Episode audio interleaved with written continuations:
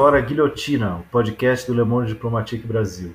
Eu sou Luiz Brasilino e estou aqui com Bianca Pio. Salve, gente, tudo bem? Bom, no episódio de hoje a gente vai conversar com o sociólogo Boaventura de Souza Santos. O Boaventura é professor catedrático jubilado da Faculdade de Economia da Universidade de Coimbra e Distinguished Legal Scholar da Faculdade de Direito na Universidade de Wisconsin-Madison. Além disso, é diretor emérito do Centro de Estudos Sociais da Universidade de Coimbra e coordenador científico do Observatório Permanente da Justiça. Entre suas obras mais recentes estão Esquerdas do Mundo Univos, O Fim do Império Cognitivo e as antologias Construindo as Epistemologias do Sul. E agora o Boaventura está lançando o ensaio A Cruel Pedagogia do Vírus, que foi publicado em e-book pela editora Boitempo na coleção Pandemia Capital. É, lembrando que quem quiser comprar os livros na editora Boitempo pode usar o nosso link Diplomatique Brasil que a gente vai deixar no, no post do episódio. E é mais ou menos sobre essa obra que a gente vai falar hoje. É, Boaventura, primeiro, obrigado pela presença. Você abre o livro falando que a gente vive aí nos últimos 30, 40 anos de uma crise permanente. O objetivo dessa crise seria justamente não ser resolvida, ou seja, a crise justificaria a crise, oferecendo para a sociedade uma explicação às desigualdades sociais e para a inação diante da catástrofe ambiental que se aprofunda. Boaventura, como é que isso funciona na prática? Na prática é o seguinte, se o senhor vir e olhar para as notícias e para aquilo que normalmente é, é divulgado internacionalmente, nós temos vivido nos últimos 40 anos numa situação uh, de crise permanente, no sentido de que, que, tem duas dimensões. Uma é a crise financeira. Isto é, nós passamos ou por uma crise financeira ou a caminho de uma crise financeira.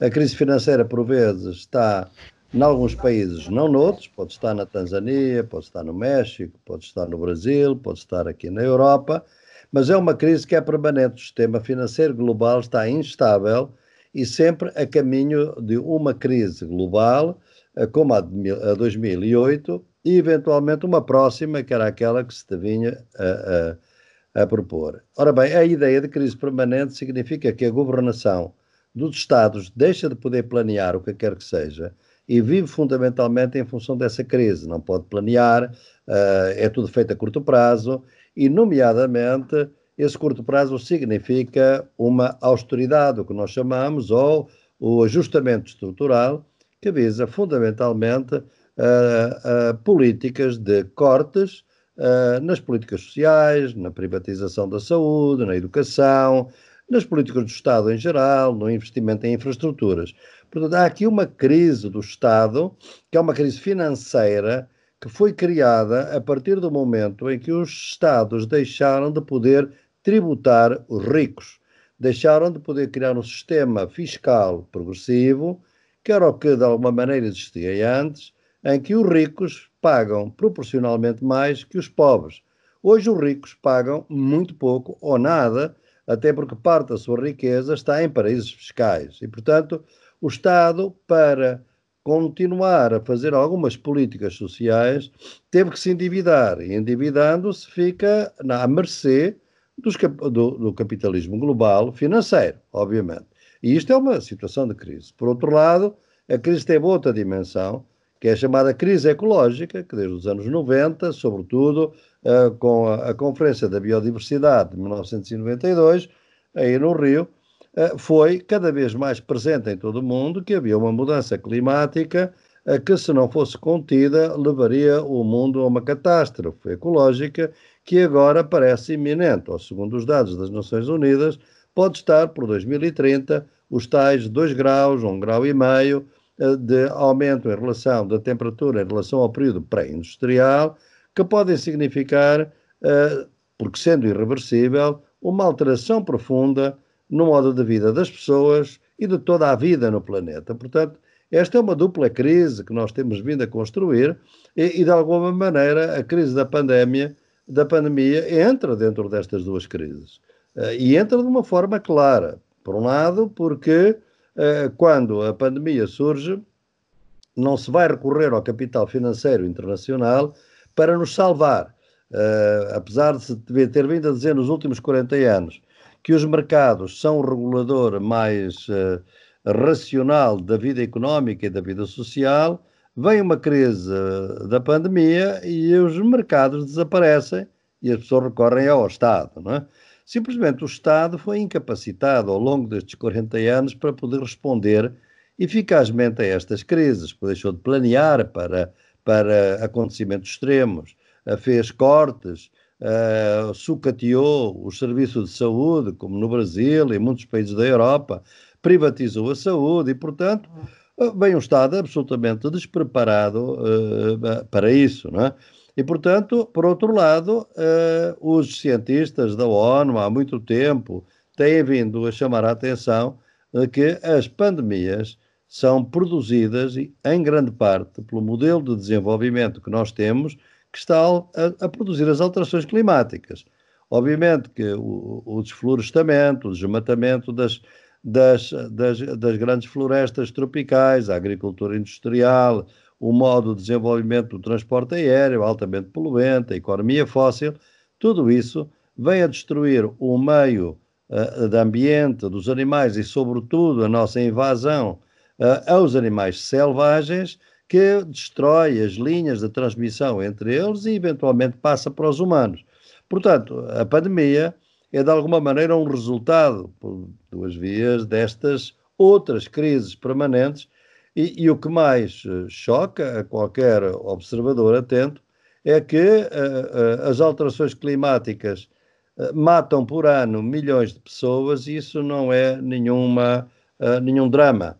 O drama surge quando há uma pandemia que é altamente dramática pela sua expansão, uh, pela rapidez com que atinge as pessoas importantes do planeta, uh, porque essas são as do norte global, da Europa, dos Estados Unidos, da América do Norte, e, então é aí que se declara uma pandemia como aquela que nós estamos a viver neste momento. Isto não, é para dizer que não é uma pandemia gravíssima, é que tem havido outras uh, que, apesar de serem tão mortíferas, pela maneira como atuam, também por uma maneira lenta, como atua a crise climata, climática, mata devagar, ao, passo que o Covid-19 mata rápido. Não é? Isto, obviamente, que conta. É, e, e Boaventura, no, nesse livro que a gente está comentando, A Cruel Pedagogia do Vírus, você fala que justamente esse contexto né, de pandemia é, faz com que caia por terra essa ideia conservadora de que não há alternativa ao modo de vida imposto pelo hipercapitalismo, né? Uhum. Então, você acha que a pandemia mostra que existem outras alternativas? Quais seriam e como que a gente pode começar a pensar essas alternativas? Eh, mostram que a alternativa, o grande problema é que mostram da pior maneira. Isto é, mostram quando está uh, centenas de milhares de pessoas a morrer uh, e quando obriga a uma perturbação total do nosso modo de vida.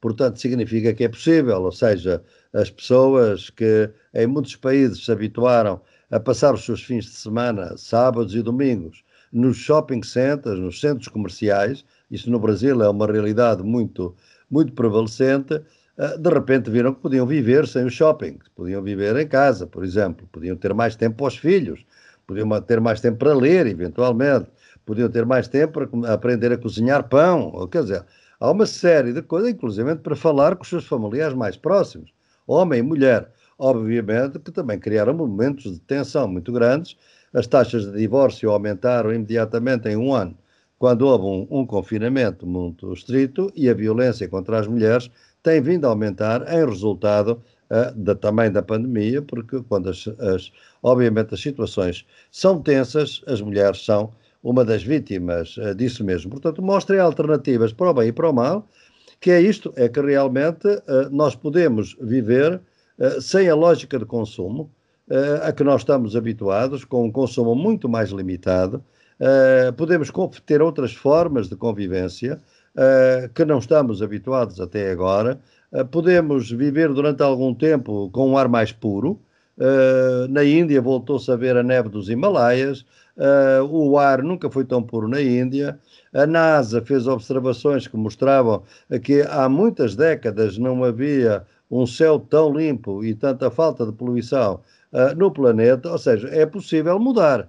Só que muda-se desta forma violenta. Isso é, como eu digo, uh, há 40 anos deixámos de pensar que há alternativas ao capitalismo, a esta forma de viver em que a gente está, uh, mas as alternativas vão surgindo, vão surgindo é, é desta forma cruel, digamos assim, porque matam muita gente, de modo que eh, eu penso que quando se dizia, por exemplo, eh, que o Estado é predador, o Estado é corrupto, o Estado é ineficiente, vem uma pandemia, a quem é que as pessoas recorrem? Recorrem aos mercados? Não recorrem aos mercados, recorrem ao Estado. Então, afinal, o Estado é bom ou mau?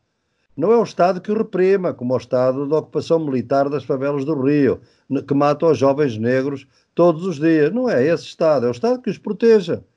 Ora bem, os italianos uh, e os franceses foram os que mais privatizaram a saúde, foram os que tiveram mais dificuldade em lidar uh, com a pandemia. O Brasil é um caso patético, caricatural por outras razões, se vocês quiserem discutimos, mas enfim, também não é, obviamente, um bom modelo de, de tratamento desta pandemia, por outras razões. Mas, portanto, vê-se nitidamente que o Estado, afinal, é algo que não há sequer opção neste momento. Ou seja, não é uma opção do cidadão privatizar ou não privatizar. Vem uma pandemia e, e quem protege a vida pode ser o Estado. Ou então ninguém a protege. Ou então ninguém a protege.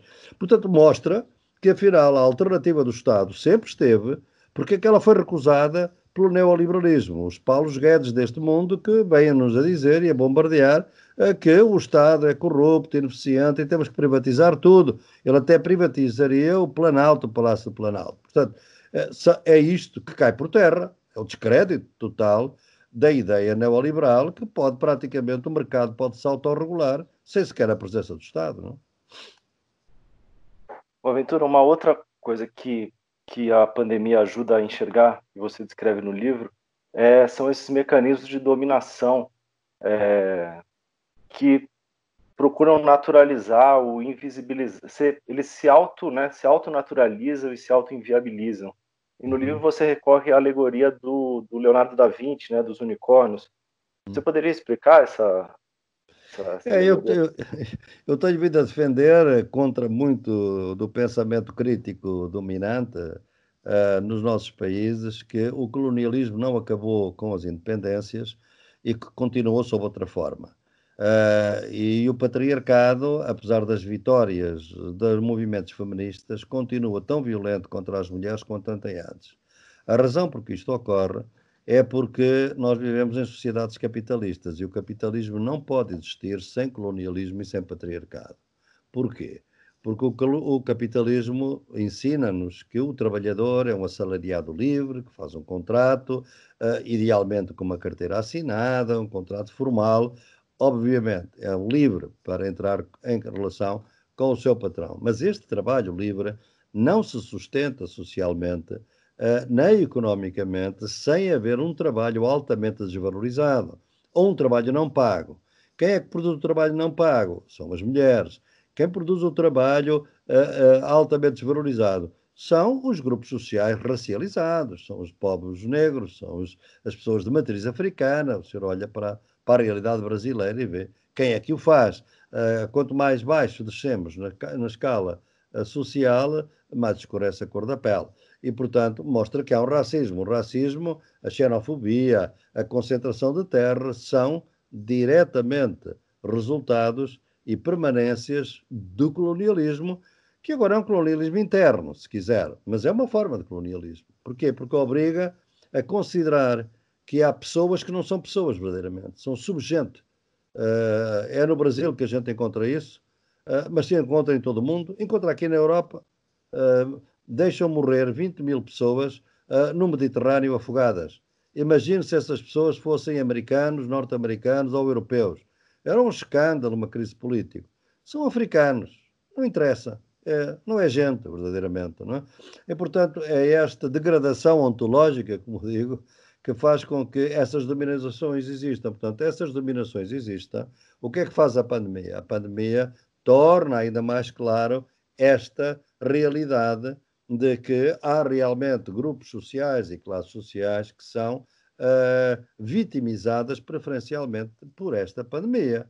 Uh, basta olhar para as, para as, recomendações da Organização Mundial de Saúde, uh, elas pressupõem uma classe média, porque é preciso haver água, e quando não há água potável, mais de 50% da população do mundo não tem neste momento água potável. tem que haver água em abundância, às vezes a água que há nos bairros, inclusivamente nas favelas, é para beber e para cozinhar. Uh, sabão pode não existir. Como é que se faz distanciamento social quando no mesmo barraco vivem 10 pessoas? Quer dizer, uh, realmente nós mostramos que a desigualdade e a discriminação, porque afinal quem é que tem que ir para a rua? Quem é que não se pode proteger? São aqueles que vão buscar a sua comida, os uberizados, uh, aí, aqui em Portugal e em todo lado. Quer dizer, há gente que não pode guardar-se nem proteger-se, nem pode dar teletrabalho, porque tem que se jogar na rua. Uh, Lembre-se que na América Latina 50% ou mais da força de trabalho é informal. Uh, portanto, essa gente ganha num dia para viver no dia seguinte, para comer no dia seguinte. Portanto, não pode, efetivamente, dar-se ao luxo desse confinamento, embora o deva fazer para proteger-se, e algumas comunidades o estão a fazer de uma maneira inovadora. Mas é exatamente a exacerbação destas desigualdades, das discriminações, uh, as mulheres, já referi, também corpos sexualizados ou corpos racializados, que são vítimas preferenciais desta pandemia. É, bom, Vitor, é, esses setores que você falou é, fazem parte do que você chama de cidadãos do Sul, né? Uhum. Sem que, eu acho interessante que é sem que isso seja uma, necessariamente uma categoria geográfica, né? O que, que é claro. esse cidadão? Não é, uma, não é uma categoria geográfica porque o senhor os conhece também no Norte, não é? Nós vemos aqui, por exemplo, na Europa, que são as comunidades imigrantes, são as comunidades negras de imigrantes, por exemplo. Uh, o senhor olha, por exemplo, quem é que morreu na Suécia? Diz que na Suécia não morreu muita gente, morreu algum, até pelo tipo de, de, de tratamento da pandemia. Mas este tinha uma sociedade bem equilibrada, as pessoas têm um distanciamento social normal muito grande, têm níveis de saúde muito altos, não se aproximam muitos dos outros em geral na sua vida, não se andam como nós latinos a beijar-se e abraçar-se na rua, nunca isso acontece. Agora vá ver quem morreu. Quem morreu foram os imigrantes e os refugiados, são as pessoas que tratam dos doentes nos lares, são as pessoas que ocupam realmente uh, as posições mais baixas na sociedade, são os mais expostos. Portanto, racismo puro, colonialismo puro, aqui na Europa, obviamente. E, portanto, isso vê-se em todo o lado uh, neste momento, só que a pandemia torna isso muito mais vivo. Veja em Nova York, está bem, muita gente está a morrer em Nova York e muita gente de classe média, mas veja a Bronx e veja a Brooklyn. Quer dizer, aí estão os negros e os latinos, uh, e é aí que estão as valas comuns, não é? Uh, não é por acaso, é que eles já são vulneráveis antes da pandemia. Uh, têm a vulnerabilidade da violência, da fome, das outras epidemias, não é? Eu tenho estado em contato com muitas comunidades na Colômbia, no Brasil e na Argentina. Pois bem, na Argentina ainda, o ano passado, houve mais de 2 mil casos só em Buenos Aires de dengue. Quer dizer, ainda não resolveram a questão do dengue e agora têm o Covid-19. São estas questões que se tornam agora mais, mais evidentes, não é? É, e essa situação que você acabou de narrar não é muito diferente aqui no Brasil, né? A gente também tem muitos casos de dengue ainda se sobrepondo, né? E, e aqui os números é, deixam muito claro né, essa desigualdade social que a gente já vive há, há muito tempo. Né? O índice de, de mortalidade em bairros periféricos é muito superior aos dos bairros nobres aqui. É, principalmente de São Paulo, que foram divulgados alguns dados, né? Então, essas vidas seriam descartáveis, né? Elas são produzidas por esses modos de dominação que você mencionou, né? Capitalismo, colonialismo e patriarcado.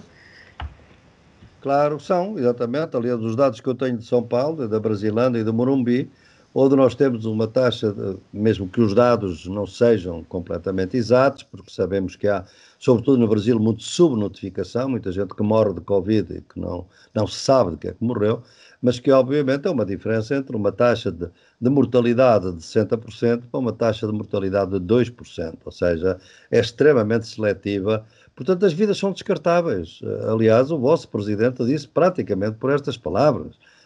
A maneira como ele uh, se, se, se, dirige e, e, fala, e é preciso enfrentar como um homem, não como um moleque, que por acaso não diz como um, uma mulher, é como um homem, quer dizer, aqui é tudo um machismo, classe média, branco, etc., uh, que está com essa arrogância, como quem diz, os melhores salvam-se.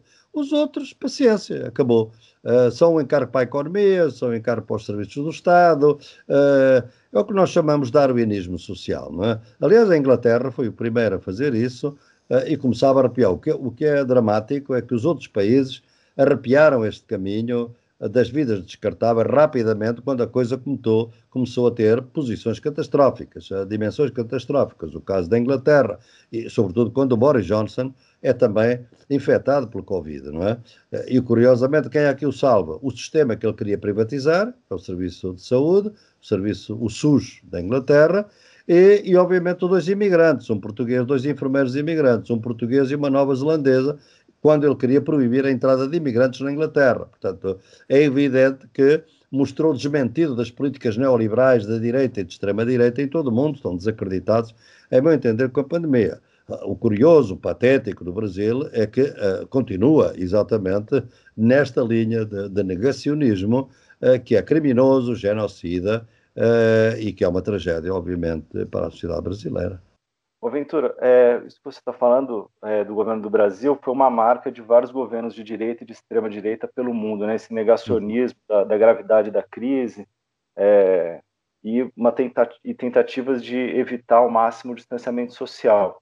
Que se viu nesses países foi o agravamento da crise e logo a maioria desses governos, né, com alguma exceção, é, voltando atrás já. É, você acredita que essas forças vão pagar o preço por essa postura aí responsável e elitista? Ou não? Se não pagarem, se não pagarem a culpa é nossa, quer dizer, obviamente mostra realmente que a democracia já não existe. Não é? dizer, se não pagarem, quer dizer, se o Trump, depois de tudo isto, porque o Trump e o Bolsonaro é, uma, é o copy-paste, quer dizer, são as duas versões da mesma caricatura trágica, patética da política de extrema-direita no mundo hoje em dia. Se estes dois senhores não pagarem realmente um custo alto pelas políticas genocidas em que têm estado envolvidos, obviamente que significa que não há democracia. Eu, há, há 35 anos que vivo metade do ano nos Estados Unidos, em Madison, Wisconsin, e, portanto conheço como é que a sociedade tem vindo a, a perder conteúdo democrático ao longo dos anos. E ao eleger Trump já mostrou uma grande doença uh, da democracia, pelo domínio, obviamente, das fake news e do dinheiro. Bem, neste momento, Trump está com essa política que continua a ser um certo negacionismo, na medida em que quer pôr a economia à frente da, da, da vida, como se a economia pudesse prosperar em cima de um monte de cadáveres, mas transformando isso tudo sempre numa crise política, tal e qual como o Bolsonaro, mas de outra forma. A crise política é virar-se contra os governadores democráticos, Bolsonaro contra os governadores do Norte e do Nordeste, para quê? Para, no caso de, de, de Trump, para poder ganhar as próximas eleições uh, em novembro próximo. No, caso de Bolsonaro, para sobreviver uh, neste momento, não é?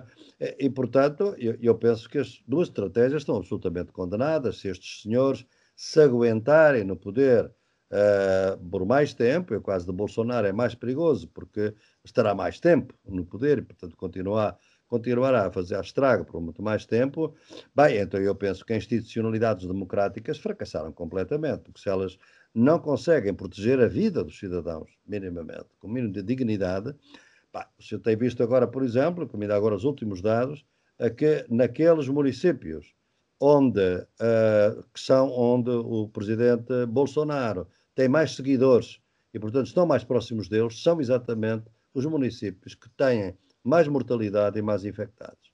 Quer dizer, é a gente que segue, arrisca as, as contraindicações do presidente, que é de que não fiquem em casa. Bem, se no fim estas populações uh, voltarem e continuarem a votar em Bolsonaro, de duas uma, ou porque realmente há qualquer coisa na sociedade brasileira que a gente tem que entender melhor, seja a religião evangélica, seja o que seja, ou então as fake news, porque de outra maneira não se compreende é que nestas condições as pessoas continuem a votar na sua própria morte, que é basicamente o que estamos a ver. É? Uhum. É, bom, então, é, falando sobre especificamente sobre o caso brasileiro, aqui é um dos países, ao contrário do, da Inglaterra e do Reino Unido, por exemplo, onde o presidente ainda mantém é, essa postura de, de contestar o isolamento social e incentivar que a, volta, que a vida volte ao normal mesmo nesse momento e o Brasil caminha aí já para se tornar o epicentro mundial aí da, da epidemia, né? Como é que uhum. você tem enxergado a, a situação aqui do, do Brasil, essa, né, essa estratégia de, de, provocar o conflito e o caos do Bolsonaro? O, o Brasil é um caso único no mundo hoje em dia, porque tem duas crises, não tem apenas uma crise que é a crise da pandemia, que todos os países têm, tem também uma crise política.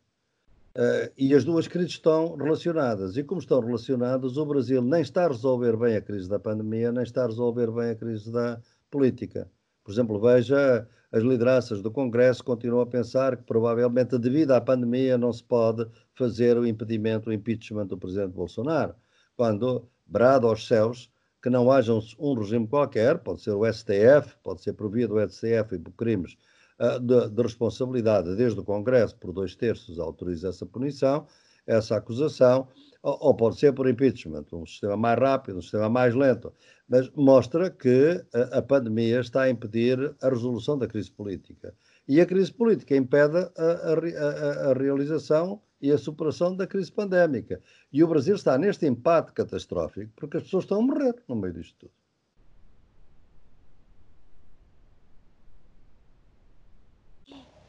E é, Boaventura, no livro você está, é, nesse livro Pedagogia do, do Vírus, você está questionando né, o, esse sistema capitalista. Você acha que no cenário que está por vir após essa crise da pandemia, ele não terá mais como ditar as ações do Estado? O capitalismo não teria futuro? O capitalismo que não tem futuro, de certeza, é meu entender, a menos que uh, que eu esteja muito errado, é o capitalismo neoliberal, isto é, é esta versão atual do capitalismo, não é? Que realmente pensa que os mercados resolvem sempre melhor todas as questões sociais.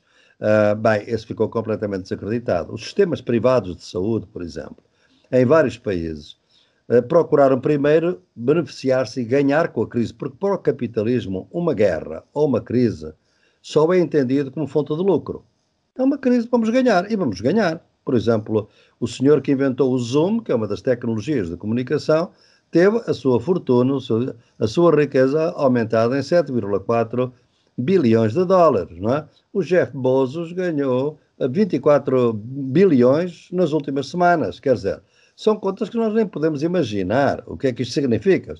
O capitalismo é lucro, uh, não é outra coisa durante uma crise. Aqui em Portugal, o sistema privado de saúde quis ganhar, obviamente, com a crise. E, quis que, quando as pessoas fossem uh, ao sistema privado para fazer um teste, ele cobrava um teste. Um teste que pode custar 10 euros no sistema público, custaria 100 no sistema privado. Só para lhe dar uma ideia, uh, estão neste momento nos sistemas privados a cobrar aos clientes que vão a uma consulta ao sistema privado de saúde, cobram 25 euros pela máscara e cobram 25 euros para a máscara do médico. Ou seja, o doente tem que usar uma máscara e o médico tem que usar uma máscara. E o doente paga os dois, ou seja, o seguro paga os dois.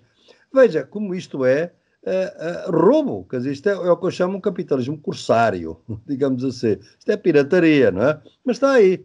Uh, e, portanto, é por isso que eu penso que este capitalismo, se as pessoas olharem com atenção e se forem informadas, não pode, de maneira nenhuma, uh, vigorar, não tem futuro nenhum, eu entender. O, o neoliberalismo, aliás, em Portugal, por exemplo, já desde 2016, com o governo de esquerda que nós temos em Portugal, nós tínhamos vindo a mostrar que o neoliberalismo é uma mentira. O neoliberalismo não é uh, uma, uma opção para aumentar a economia, para fazer o crescimento, para aumentar o emprego. Não. O neoliberalismo é um mecanismo de concentração da riqueza, mais nada. Portugal tem vindo a ter uma política moderada, mas contra os preceitos neoliberais e, até agora, até à pandemia, o desemprego tinha baixado, o investimento tinha aumentado, a economia tinha crescido mais, a imagem do país tinha melhorado internacionalmente, etc, etc. Portanto, obviamente que o neoliberalismo é uma mentira. No Brasil, ela é muito bombardeada porque toda a comunicação social hegemónica está dominada pelo capital financeiro e o capital financeiro brasileiro é o mais voraz, é o mais pirata do mundo, eh, pelas altas taxas que cobra aos cidadãos, sobretudo nos cartões de crédito. Portanto, é conhecido, isso é conhecido, está analisado, aliás, por bons economistas brasileiros, o Ladislau Dover, sobre capital improdutivo, e outros. Portanto, é esta situação em que nós encontramos. Eu penso que isto não tem futuro. Se isto tiver futuro, nós não temos futuro. Os cidadãos não têm futuro. Portanto, ou a democracia não está ainda tão dominada pelo dinheiro uh, que vai resistir e vai opor alguma resistência, ou ela não opõe nenhuma resistência porque já está destruída por dentro, com as fake news e com a penetração do dinheiro e também, por vezes, do conservadoria eh, religioso neopentecostal dentro da, da democracia. Se assim for, a democracia não resiste e as pessoas morrem, acabou por isso simplesmente. Portanto, eu acho que eh, este é o dilema em que a gente se encontra. Eu tenho vindo a alertar uh, os movimentos sociais e os partidos de esquerda no Brasil para, que, para a iminência de um golpe, para a iminência da destruição da democracia. É difícil aos brasileiros hoje, sobretudo aos mais novos, verem esta tragédia porque já nasceram depois da, da ditadura ou fizeram a sua vida pensando que a ditadura era uma coisa irreversível. Aquele tipo de ditadura pode ser irreversível, mas pode haver outra forma de ditadura. Bem, eu nunca vi um presidente que andasse uh, enfim, a apelar a um golpe praticamente ao fechamento do Congresso, do STF, à frente do Exército, quase a provocar que o, façam-lhe um impeachment. Quer dizer, Bolsonaro está a provocar-vos. Para, porque tem confiança que, eventualmente, uh, ele criou realmente uma seita. Essa seita é uma seita de camisas negras, digamos assim, é uma, é uma porcentagem da população fascista e nazista, digamos assim, com uma grande componente religiosa pentecostal neste momento. Não é? Eu não quero ofender ninguém que é evangélico ou pentecostal, porque respeito muito as religiões, mas o uso político da religião, obviamente, está aí escancarado uh, de uma maneira incrível neste momento. Basta ver que esse partido religioso, onde está a Igreja Universal, tem 30 deputados federais. Uh, comparem com partidos de esquerda, o PSOL conseguiu eleger 10. Portanto, vejam bem até que ponto é que a penetração religiosa da bala e do boi e da Bíblia entrou dentro do Congresso. Portanto, estas são os dilemas que agora estão mais visíveis, quer dizer, a pandemia está a mostrar as feridas da sociedade com muita vivacidade. O Brasil é uma vivacidade dupla, porque é a vivacidade da pandemia em si e a vivacidade da crise. Ela está a abrir as deficiências da democracia. Está a ver que o STF, neste momento, está a dar-se conta que criou um monstro, porque o STF brincou com a democracia durante o Lava Jato. Uh, aceitou muita ilegalidade que não devia ter aceitado. De repente, o monstro virou-se contra eles. Bem, e nessa altura reagem. Compreende-se e é bom que reajam. Estou com eles completamente. Aliás, conheço muitos deles pessoalmente e tenho grande respeito por eles. Agora, a instituição em si mesmo, obviamente que brincou com o fogo uh, quando fez tropelias atrás de tropelias, quando foi do Lava Jato, com o objetivo único de que um, um ex-presidente da República não pudesse estar livre e, e candidatar-se à presidência. Bem, tudo isso agora é visível. Mas o Brasil é uma, é uma, é uma república tropical extremamente estranha, não é? Que nos desafia a todos nós, porque, entretanto, o grande autor de toda esta caricatura, de toda esta tragédia, arma-se em vítima ele próprio, que é o Sr. Sérgio Moro, e posiciona-se para ser o candidato de 2022, porque ele é o candidato dos norte-americanos. Quer dizer, ele destruiu a economia, ele destruiu a política, ele entregou recursos naturais aos Estados Unidos, ele pôs o FBI dentro da Polícia Federal, mas agora é a voz da lei, a vítima a que está a impor a lei contra uh, o Sr. Bolsonaro. Quer dizer, isto é um bocado kafkiano, nós precisávamos de um Gabriel Garcia Marques para poder fazer um romance sobre esta situação, porque por vezes cientistas sociais já não são capazes de dar conta disto. Desculpem eu rir-me, porque eu não me rio. Eu, é uma tragédia, não é? Mas às vezes a gente tem que se rir com, com estas coisas. Não? não, a gente até aqui tem rido, assim, tem sido o jeito, viu? Remédio, Boaventura. eu, eu ia que você falou. Você falou mais cedo um pouco sobre Portugal, e aqui a, a forma como o país lidou com a crise tem sido é, retratado como um exemplo. Qual, uhum. qual que é a tua avaliação da, da, da, da, forma como Portugal lidou com a, com a quarentena e com, com, a pandemia. Olha, aqui foi, foi bem, eu acho que até agora foi muito bem, em meu entender. Primeiro, o país aprendeu com a experiência da Itália, da França e da Espanha, portanto, porque a pandemia teve uma certa dinâmica e, e essa dinâmica moveu-se dentro da Europa de uma maneira com uma geografia variável. Uh, portanto, Portugal pôde aprender um pouco, mas houve realmente uma grande clarividência no sentido de fechar de imediato, mais rapidamente, o confinamento, fazer o confinamento, o que não aconteceu na Itália, nem na França, uh, nem na Espanha. E, portanto, o confinamento foi muito mais rápido, foi declarado estado de emergência, foi renovado três vezes, uh, agora vamos deixar de estar em estado de emergência, passou a ser estado de calamidade, o confinamento começou a abrir-se, eu não estou muito tranquilo a respeito disso, porque o fator R, que é o fator de reprodução uh, daqueles que contaminam, não está abaixo de 1, portanto ainda pode, ou está abaixo de 1 numa região, noutra não está, portanto pode continuar, pode voltar a pandemia a crescer e a aumentar-se. Os níveis de imunização em Portugal são baixos, precisamente porque houve poucas mortes e as infecções ficaram mais limitadas devido a esta estratégia e devido ao confinamento, basicamente, não é? E, portanto, tudo isto significa que eh, nós vamos ter um período bastante mais amplo da pandemia, digamos assim, de efeitos também na economia. Mas é evidente que, em geral, nós vamos passar por um período de pandemia intermitente, nós não vamos voltar ao normal. Isso é uma, é uma quimera das classes médias. O normal não vai existir. Para muitas classes nem é bom que exista, porque a normalidade deles é a violência, todos os dias, e a fome, e o dengue, as, as, as epidemias. Mas é evidente que não, que não, que não vai ser possível. Portugal até agora, estão, neste momento as mortes estão, estão a baixar, estão ao nível de 21, 25, 20, na casa dos 20, nunca ultrapassou muito, e portanto está relativamente bem posicionado, apesar de que obviamente deve haver alguma subnotificação, uh, a testagem não foi ainda maciça, uh, o governo está consciente disso, mas sobretudo o que há é o seguinte, é uma grande, um grande consenso político. O presidente é, um, é bem de um partido de direita, o governo vem de um partido de esquerda. Mas eles uniram-se perfeitamente.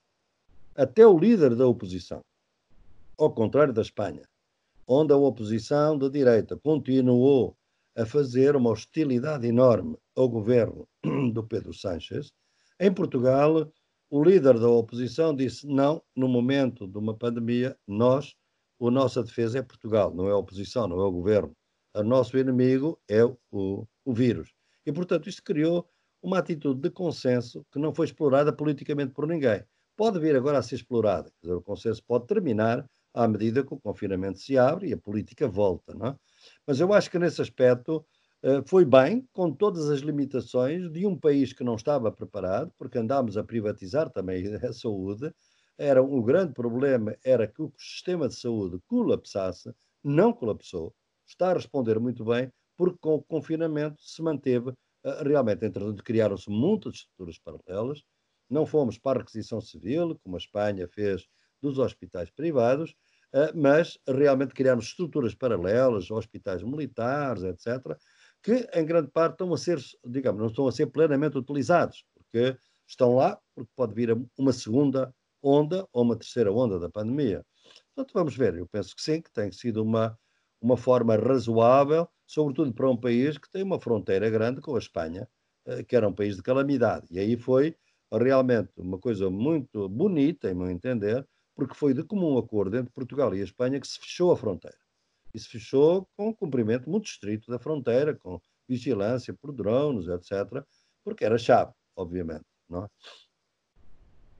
Se não teríamos a situação que nós temos agora, só para lhe acrescentar, Luís, teríamos a situação que nós temos neste momento, eh, que é o, Paraguai está a começar a ficar com a crise da pandemia e quem atrás são os brasileiros, não é? Eh, e porque atravessa muita gente a pé, etc. E eles estão preocupadíssimos.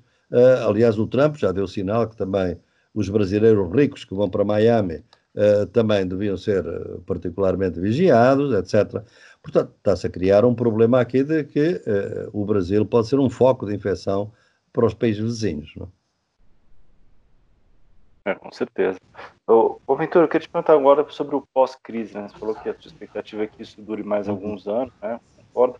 É, e no livro você fala uma frase que me chamou a atenção, assim, que eu queria te perguntar, é, que você diz que o, o momento imediato pós-pandemia, né, logo né, nos primeiros momentos ali, não seria um momento propício para discutir alternativas. Por que, que você afirma isso?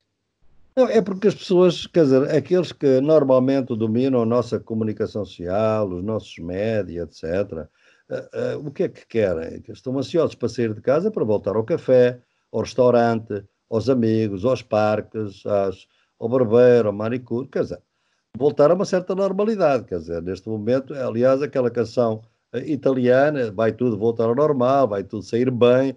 A ideia é que vai tudo sair bem. Mas o sair bem é que as favelas vão continuar a ter a falta de água e vão ter as condições que têm e vão ter essa violência toda, não é? Portanto, quando, quando quem domina a comunicação social e o espectro político quer voltar à normalidade, é evidente que naquele imediato eh, realmente querem segurar-se que as coisas estão como estavam, não é? Agora, agora começam, a seguir deve haver uma reflexão. Bem, como estavam como? Como é que estava o SUS?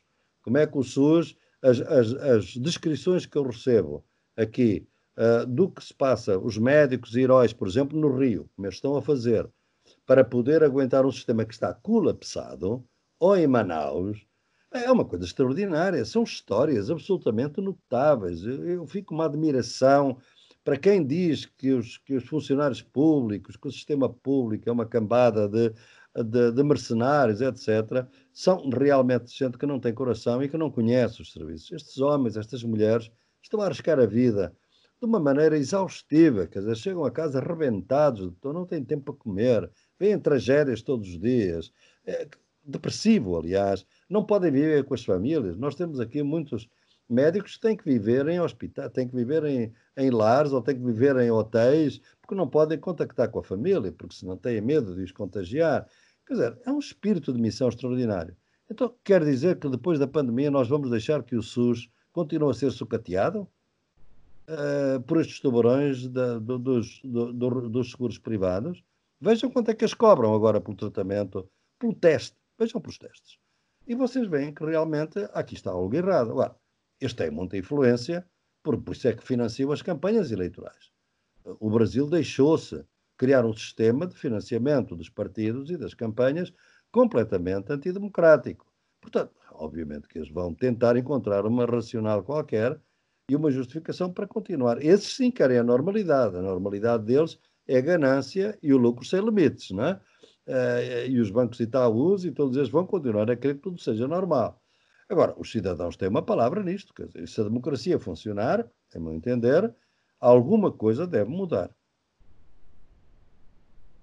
É, e Boaventura, falando nesse cenário é, pós-crise, né? Agora a, os governos dos estados estão tendo que fazer gastos emergenciais que nesse futuro podem justificar um aprofundamento da austeridade, que já vem sendo aprofundada há bastante tempo, né? E também tem um risco de normalizar os, os novos mecanismos de controle social. É, como é que será esse cenário na sua avaliação nesse momento pós-crise? Os, os, políticos com um pouco de bom senso uh, e um coração um bocadinho mais à esquerda, em meu entender, pelo menos aqui na Europa, tornam claro que isto não pode redundar em nova austeridade. Porquê? Porque a Europa passou recentemente por uma forte austeridade. Uh, e muitos outros países, o México passou por uma austeridade brutal, o Brasil no passado mais antigo, digamos assim, ainda no, século, no final do século XX. Portanto, as memórias da austeridade são muito fortes, não é?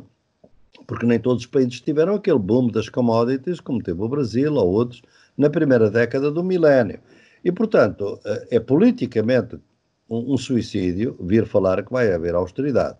Agora, para não haver austeridade, é preciso que os, os países que estão sem endividar para financiar os serviços durante a crise, para poder comprar os milhares de respiradores, para poder os milhões de máscaras, etc., uh, que se endividam não vão pagar essas dívidas de acordo com as regras dominantes neste momento do capital financeiro. Porque quanto menos puderem pagar, mais altos vão ser os juros. E, portanto, os países vão ficar de joelhos com uma crise financeira, é o que nós estamos aqui a discutir na Europa, tenho discutido com governadores do Brasil, é evidente, sobretudo aqueles do Norte e do Nordeste, que têm vindo a fazer um esforço notável. O caso do Flávio Dino, que não, não é por ser de um partido ou de outro, não me interessa. É só porque teve quase a usar uma técnica de guerra para poder chegar, fazer chegar respiradores ao Maranhão. Quer dizer, isto é notável, obviamente, mas por outro lado paga-se. Um, o, o, o, governador da Bahia roubaram-lhe, digamos assim, ficaram retidos em Miami os primeiros respiradores e quando foi comprar os segundos respiradores, a segunda remessa, custavam o dobro. Ou seja, o capital, lá está o capitalismo a ganhar com a crise, especulação pura. E era uma empresa chinesa, obviamente, que ademais, além disso, quis ser paga à vista. Isto é, com a entrega dos respiradores. Portanto, esses países vão ter que pagar tudo assim?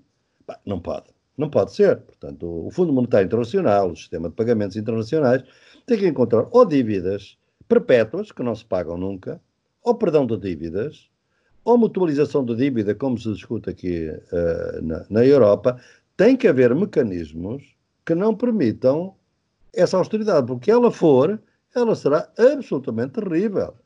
Veja que depois de 29, da, da crise de 1929, foi uma depressão horrível e mudou o sistema capitalista. Bem, ele tem que mudar da mesma forma. Ninguém vai poder impor essa austeridade. Veja como estava o vosso continente.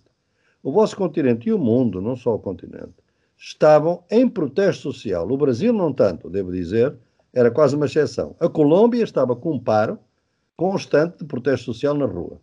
O Chile estava em pé de guerra no Chile. No, no, no, no Chile.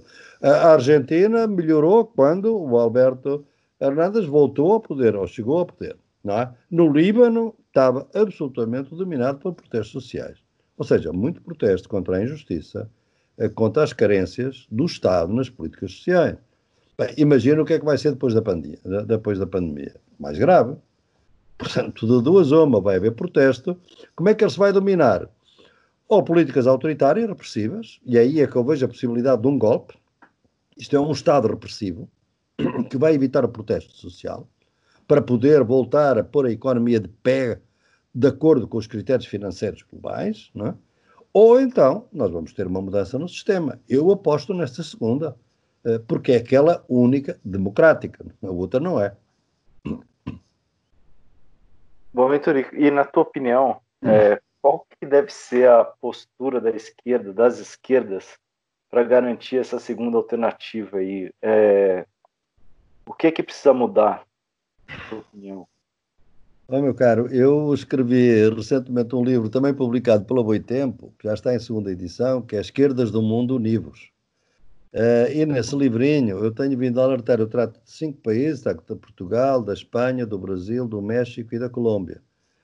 E tenho vindo a mostrar que as esquerdas continuam muito divididas, uh, quer ao nível de partidos, quer ao nível de movimentos, uh, e que essa divisão está a permitir que os fascistas cheguem ao poder.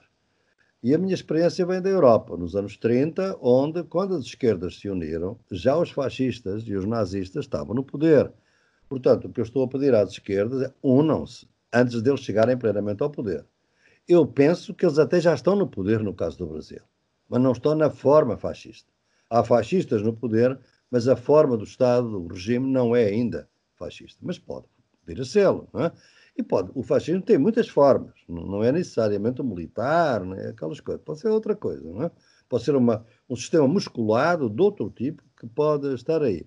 Portanto, eu tenho visto que a divisão das esquerdas tem esse problema, é o primeiro grande problema das esquerdas no Brasil, que não tem sido sabido unir, unir ainda agora se viu no 1 de maio.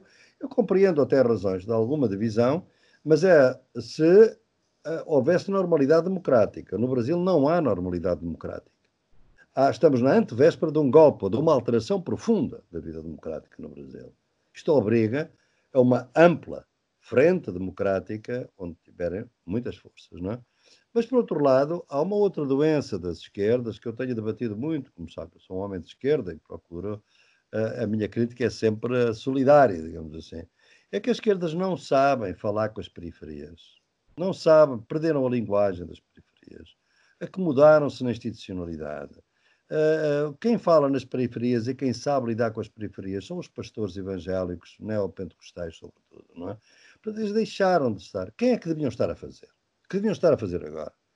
Era, não era fazer agora, era ter-se preparado para estarem presentes, presentes nas comunidades.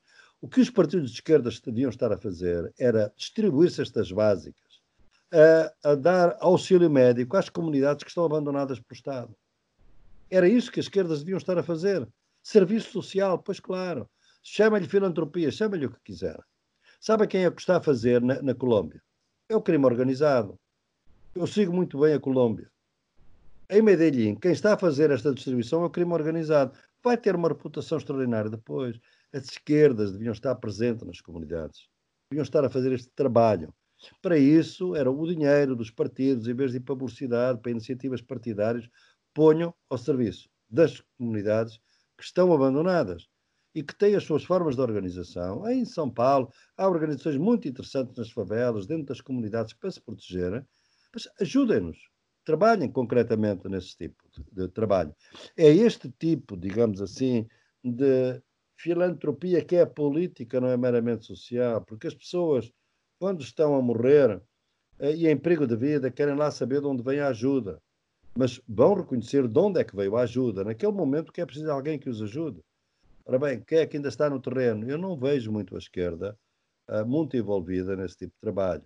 E é uma tragédia, porque é uma oportunidade extraordinária que se está a perder. É, boa aventura. Bom, a gente está chegando ao fim para finalizar, eu queria fazer uma pergunta que também tem relação com o que você acabou de falar, né? Que a esquerda não está fazendo esse trabalho que aqui a gente chama de trabalho de base, né? E no, no seu livro, né, você fala agora que a gente, eu, me chamou a atenção esse termo, a gente tem que ter intelectuais de retaguarda e não de vanguarda, né? Que deveriam teorizar a partir das necessidades dos cidadãos. Como é que seria essa produção de conhecimento a partir das necessidades das pessoas? Ah, minha cara, eu não, não posso teorizar muito, mas eu devo lhe dizer que eu procuro na minha vida intelectual fazer isso. Eu sou intelectual de retaguarda Devo-lhe dizer que eu, neste último mês, eu sou um agente de saúde pública. Eu todos os dias faço vídeos para as comunidades. Ainda anteontem estava com os indígenas de Tabatinga, de São, São Gabriel da Cachoeira, quer dizer, a quatro dias de, de, de barco de Manaus, uh, com as comunidades quilombolas, uh, com as comunidades das favelas da Argentina, uh, com as comunidades indígenas do Cauca, na, na, na Colômbia, quer dizer, é ouvi-los, é confortá-los, é dar-lhes esperança neste momento, é saber as suas necessidades, é avançar com eles e com os seus anseios. É isso que eu lhes estou a dizer, por exemplo, ser de retaguarda é mostrar um discurso que permita que as pessoas, a partir de coisas concretas, entendam de quem é que os protege num momento difícil das suas vidas. E os intelectuais têm que ser isso, não faz sentido virmos, por exemplo, com propostas de bem, isto agora vai ser a grande oportunidade do comunismo global. Ah, francamente, isso não diz nada às pessoas, não é? Nem vou dizer que o Estado é um Estado de exceção, como diz o Agamben, bem, porque isto agora é o Estado que inventa tudo. Bem, eu distingo entre o Estado de exceção que foi feito pelo Orbán na Hungria ou no módico, o estado de exceção aqui em Portugal. Quer dizer, foi por 15 dias, foi por 3 semanas, foi muito controlado democraticamente, teve um objeto, foi medido, foi comedido. Quer dizer, nós temos que distinguir as coisas, porque quando os, quando os cidadãos estão à espera que o Estado os proteja, nós não podemos dizer que o Estado é, por natureza, só repressivo. As pessoas não entendem. Querem ser tratados na clínica, não, não é outra coisa. Não é?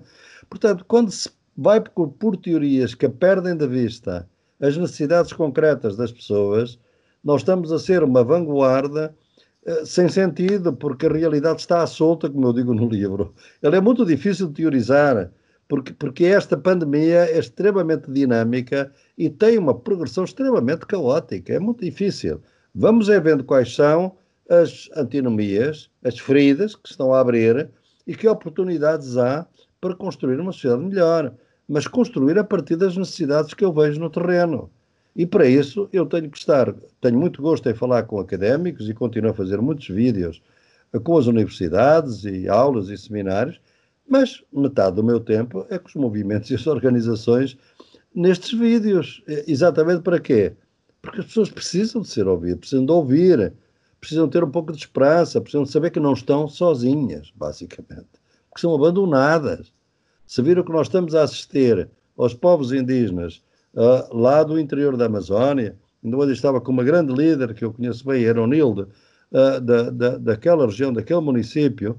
É uma coisa incrível como é que as comunidades estão a ser infectadas por quem aparentemente vinha cuidar até delas, quer dizer, médicos, enfermeiros que já vinham infectados, como os indígenas estão muito vulneráveis, acabou-se, quer dizer, ficam muito piores. Portanto, há situações que nós devemos atender. E é isso é que é a teoria da retaguarda, é essa humildade neste momento, que é teorizar, sim, escrever livros, por suposto, obviamente, vamos fazê-lo, mas olhemos bem o que está a passar no mundo eh, e tenhamos a, a, consciência que o nosso saber não é o único. A mim, eh, eu aprendo muito, devo dizer, não o faço dessa forma egoísta, mas aprendo muito com todas aquelas pessoas com quem tenho conversado, nas favelas, nas barriadas, nas comunidades indígenas e quilombolas. É Boaventura, muitíssimo obrigado pela entrevista. Nada, todo gosto. Muito obrigado. Obrigada, Boaventura. Ah, ah. Bom, esse foi o episódio 68, o segundo que a gente consegue gravar em quarentena de casa. E a gente queria lembrar que a edição de maio, assim como a de abril, está aberta para todo mundo. É só entrar no nosso site diplomatic.org.br e clicar na capa da revista que já está na home para você ler todo o conteúdo. Para quem puder assinar a edição digital, apesar de estar livre, a gente agradeceria muito, porque o jornal não está circulando a versão impressa por problemas aí com a distribuição.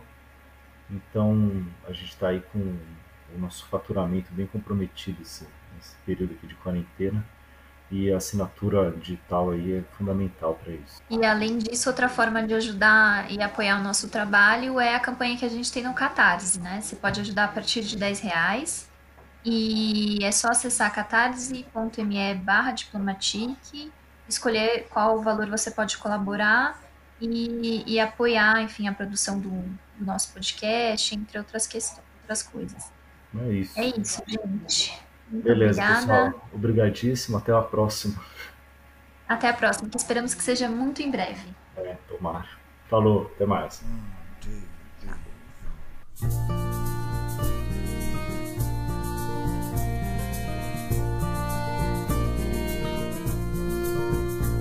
Hey, we shall overcome. We shall overcome. We shall overcome someday. Darling,